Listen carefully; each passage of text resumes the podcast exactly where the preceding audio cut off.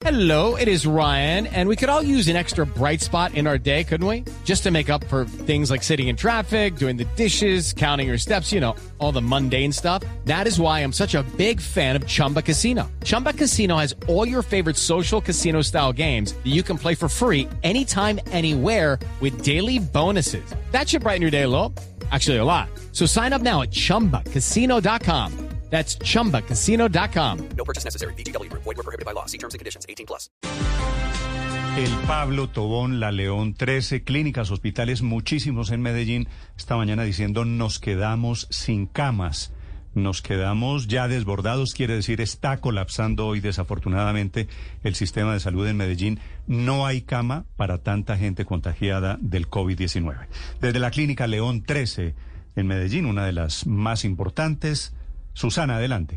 Susana, adelante. Néstor, emergencia hospitalaria de nivel 3 es el término en el que se declararon, así como la Clínica León 13, seis hospitales más de Medellín y varios más en Antioquia, pues tienen colapsadas sus unidades de cuidados intensivos, sus salas de urgencias, sus eh, camas de hospitalización. Nosotros llegamos hasta acá, hasta la IPS universitaria, y a las afueras hay un panorama de completa tranquilidad, pero de puertas adentro el panorama es tenso. Los médicos trabajan largas jornadas. Hay pacientes que están en las camas del servicio de urgencias hace tres días esperando una remisión, ya sea o a hospitalización o a otra unidad o a otro centro médico de Medellín o del departamento, porque ya también están trasladando pacientes al Bajo Cauca, al Urabá antioqueño. Es la, el caso, por ejemplo, de Mónica González. Ella está a las afueras de la clínica, está esperando información de su madre de 86 años, tiene COVID-19 y no ha podido conseguir una cama de hospitalización. Este es su testimonio. Mucha gente muy enferma. He visto pues que han venido las personas que, que llegan acá. Han estado un poco muy complicadas. Gracias a Dios cuando yo ya traje a mi madre que la tengo hospitalizada, eh, me la atendieron pues rápido, gracias a Dios. En el momento está en un cubículo, pues como se están en cortinas, estoy esperando que de pronto le den una remisión. Mónica es optimista, Néstor, pues dice que la atendieron rápido, pero lleva tres días esperando una cama de hospitalización que también remitan a más especialistas que están en este momento trabajando en las unidades de cuidados intensivos a su mamá, que además era fumadora y está teniendo complicaciones con su saturación de la sangre por el COVID-19. En este momento Medellín tiene una ocupación del 98% de sus camas UCI, tiene 16 disponibles para atender a pacientes que lleguen. El servicio de urgencias también está colapsado, las camas de hospitalización es un panorama muy tenso en el que se vive eh, en la clínica León 13 y en otros centros hospitalarios que estaremos recorriendo durante la mañana de hoy. Las personas, eh, el llamado es a que se cuiden, a que se queden en casa, pues están pidiendo los médicos una cuarentena total de 14 días para la capital antioqueña. Susana, los pacientes COVID de hoy, algún enfermo grave que seguramente va a aparecer en estas próximas horas, que está apareciendo en este momento en Medellín, ¿a dónde lo llevan? ¿Qué, qué respuesta le están dando a estas familias? Néstor, pues en los centros médicos, a pesar de que tienen sus capacidades desbordadas, lo siguen atendiendo. En este momento no se han declarado en emergencia hospitales, por ejemplo, como el Hospital General, el San Vicente Fundación, la Clínica CES. Son las que en este momento todavía dicen tener capacidad para atender. Entonces, esos serían los lugares, al igual que algunas unidades hospitalarias de Metrosalud, a las que los pacientes deberían eh, recurrir. También hay hospitales cercanos, en municipios cercanos a Medellín, como lo es Envigado, el Hospital La María, el Hospital de Bello, a los que también pueden llevar pacientes con COVID-19 y otras patologías, porque recordemos que al estar en estado de emergencia es porque se están afectando también los servicios de urgencias en general, no solo para COVID-19. Gracias, Susana, desde la Clínica León 13 en Medellín, 7-14 minutos. Para responder esa pregunta, están ya reunidos alcalde, gobernador, autoridades sanitarias de Medellín y de Antioquia, intentando una respuesta de emergencia. ¿Algún anticipo qué va a pasar hoy en Medellín con la crisis hospitalaria, Héctor?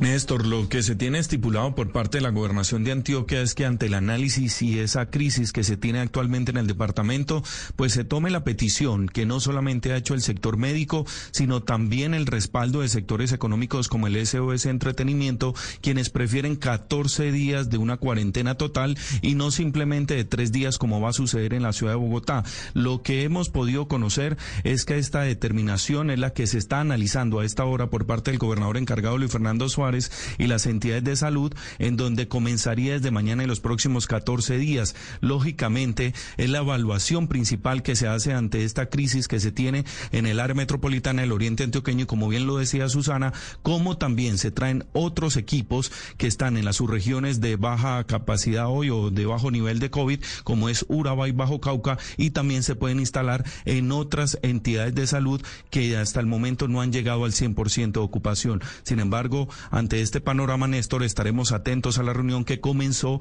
y que se extenderá por lo menos hasta las 9 y 30 de la mañana, donde se espera haga el anuncio el gobernador Luis Fernando Suárez, Néstor. Gracias, Héctor. En Medellín, Bogotá, ocupación de unidades de cuidado intensivo esta mañana se encuentra en... Hoy al 70%, Néstor. Ya llegamos al 70%. Situación también de emergencia en la atención de pacientes COVID esta mañana en Cali. La situación, la descripción de lo que pasa en el Valle del Cauca. Hugo Mario. Néstor, la ocupación de camas en unidades de cuidados intensivos en la ciudad de Cali supera el 83%, el 80% en el departamento del Valle del Cauca.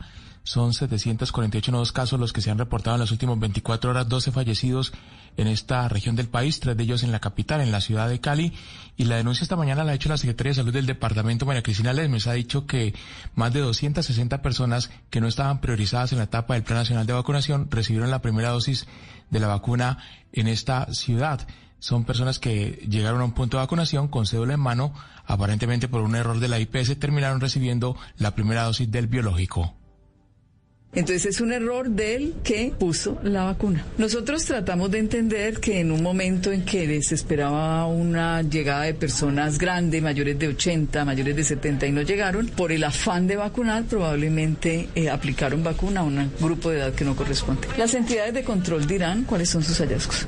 Néstor, de 350 mil biológicos que han llegado al Valle del Cauca ya han sido aplicados 220 mil. En ciudades como Palmira, los, eh, las autoridades sanitarias reclaman la llegada de más vacunas para cumplir con esta etapa del Plan Nacional de Vacunación. 7.17 minutos. Esta mañana la personería desde Medellín dice que hay 100 pacientes COVID que están esperando por una cama UCI. Señor personero en Medellín, William Vivas, buenos días. Néstor, buenos días. ¿Cuáles son las cuentas? ¿Qué casos han encontrado ustedes, doctor Vivas, de gente a la que ya no la atienden en las unidades de cuidado intensivo, en la sección de urgencias? Eh, Néstor, eh, la, personería municipal, en marco esta pandemia, viene haciendo una serie de seguimientos. Eh, y en ese seguimiento que hacemos nosotros permanente sobre los datos, cómo se comporta la pandemia, encontramos que Hoy hay una ocupación del 98.2% de las camas UCI, pero con corte a las 7 de la noche del día de ayer habían ya 129 personas pendientes de ser ubicada en una cama UCI con una disponibilidad solo de 16 camas. Esto realmente eh, eh, preocupa mucho a la personería y por eso le hemos solicitado al señor alcalde eh, municipal, igualmente al señor gobernador, que se piensen medidas adicionales que puedan detener la velocidad de contagio que hoy se ve en Medellín. Pero entonces personero significa que hay 113 personas esperando en este momento una cama o que no tendrían. 129, pero hay 16 camas disponibles. Luego estarían 113 que no tienen ninguna cama. Eh, eh, sin embargo, nos decía ahorita nuestra corresponsal en Medellín que todavía hay espacio en algunas clínicas, como es el caso de la Fundación San Vicente, del CES. Dentro de esas tres, 16 camas, ¿están teniendo ustedes en cuenta la disponibilidad que hay en estas otras instituciones que todavía tienen espacio para recibir gente? Sí, efectivamente, eh, estamos hablando de las camas UCI, esas 16, pero resulta que las clínicas, varias clínicas y hospitales se han declarado en emergencia porque sus servicios tienen una ocupación de más del 90% eh, eh, en todos los servicios. Y cuando quiera que tienen ocupación en más de todos los servicios, eh, técnicamente lo que proceden las clínicas es declararse en emergencia para que el centro regulador pueda derivar los pacientes a unas clínicas que no tengan la ocupación que tienen las clínicas que han determinado declararse en emergencia. Sí. Doctor Vivas. Hemos dicho que Sí, señor. Estas, estas personas, estas familias que tienen a un paciente grave allí, que necesita una cama de unidad de cuidado intensivo, que necesita de pronto ser intubado, ¿qué hacen?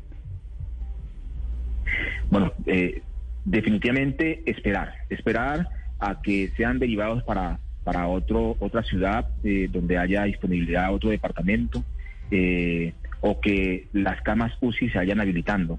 Eh, ha, ha, hecho la administración municipal un esfuerzo gigante, eh, hospitales y clínicas, un esfuerzo gigante en habilitar más camas UCI, pero definitivamente llegan a ser eh, pocas, llegan a ser insuficientes ante el número de casos de COVID crisis, en crisis eh, críticos que resultan en la ciudad de Medellín.